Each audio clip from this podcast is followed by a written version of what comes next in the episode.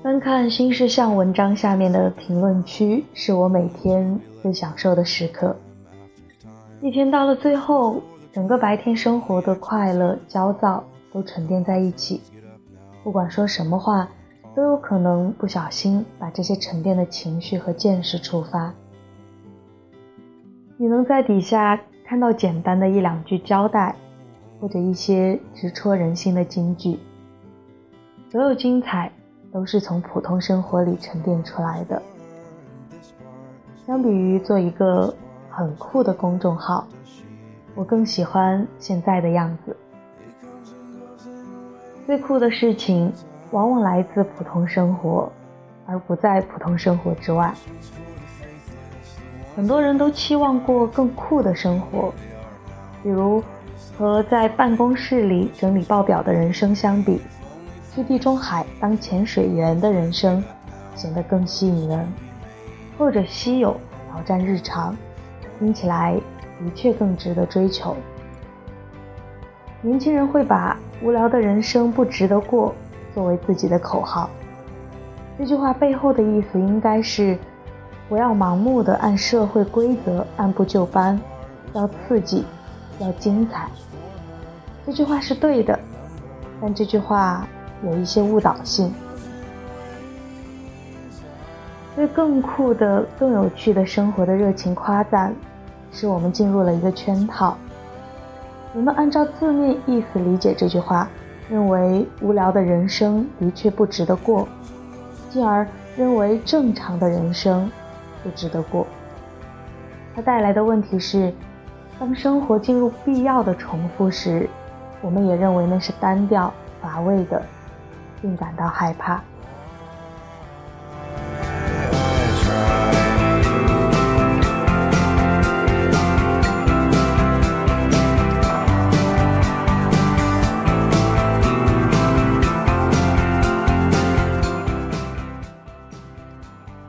在毕业典礼上，人们会鼓励我们去改变世界，告诉我们去做让人为之一振的事情是重要的。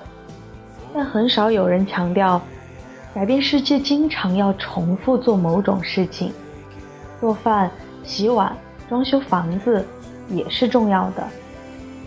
这其实是个老问题。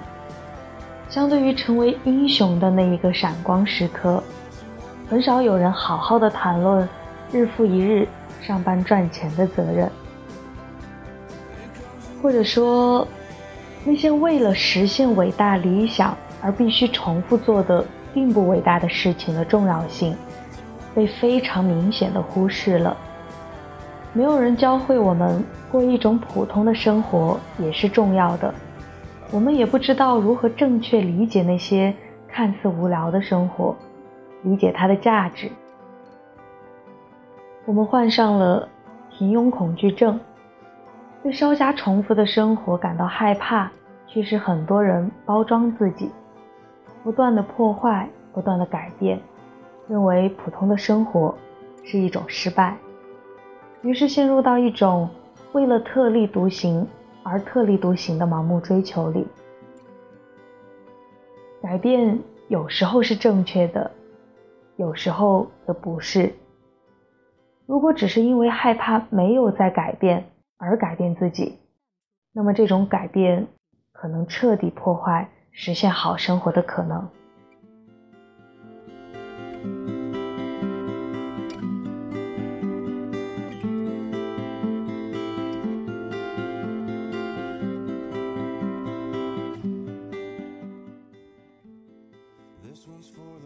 一味逃避平庸，可能是不知道自己的终点是什么，因此也没有在这种平庸和重复中看到价值。有目标感的人是不惧怕单调和无聊的。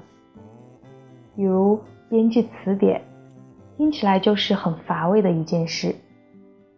日本电影《编舟记》中，在出版社工作的男主角得知自己被调派到词典编辑部门的时候，简直想要放弃人生。那是一种闷到生蘑菇的生活状态，每天固定的时间上班打卡。校对错别字，下班。当他终于有了好好编辑一本词典的欲望时，面对明明跟以往同样的生活时，自己的状态却发生了完全的改变。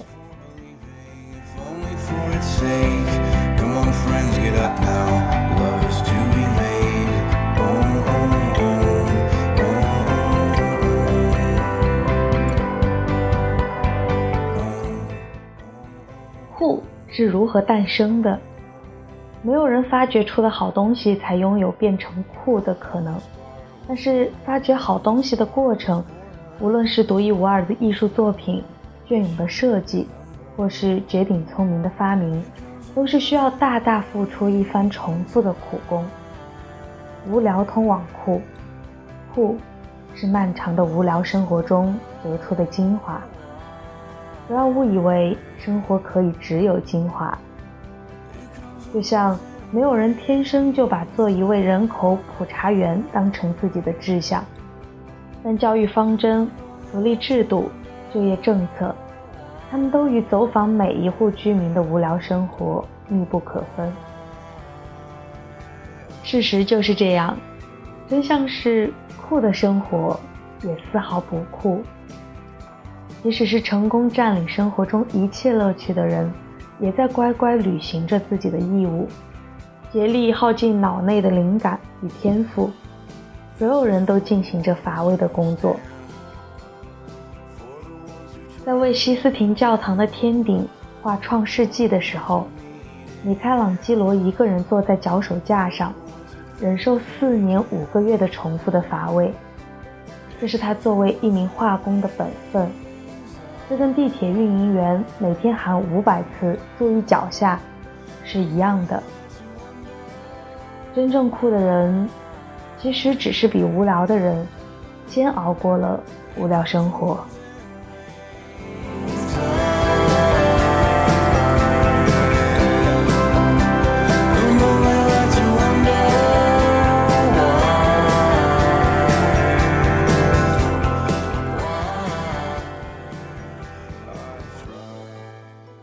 刚刚分享的这篇《我为什么劝你过无聊的生活》，是订阅号新事项在二零一六年八月二号发布的文章。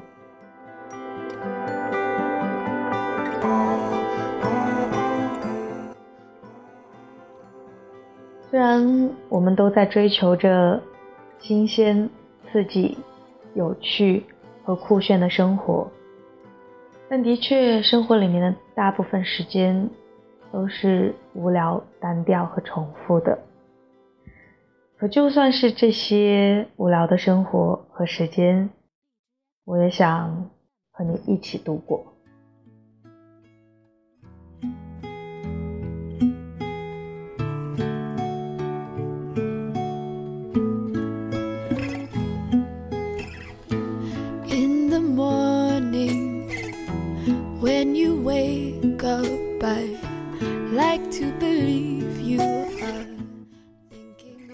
人生就像一场学习，世界、生活、爱和自己，都是一门门必修科目。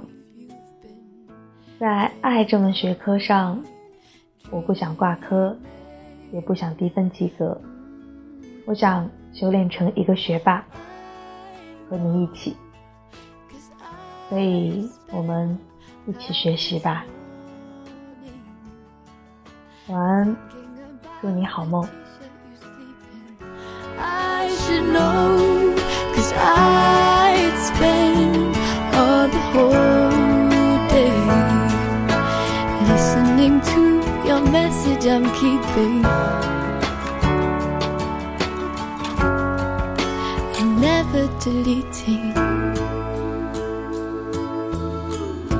When I saw you, everyone knew I liked the effect that you had on my eyes.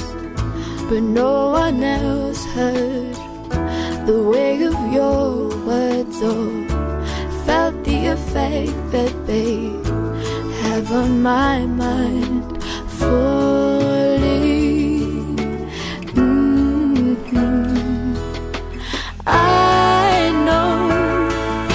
I'd spent half this morning thinking about the t-shirt you sleep in.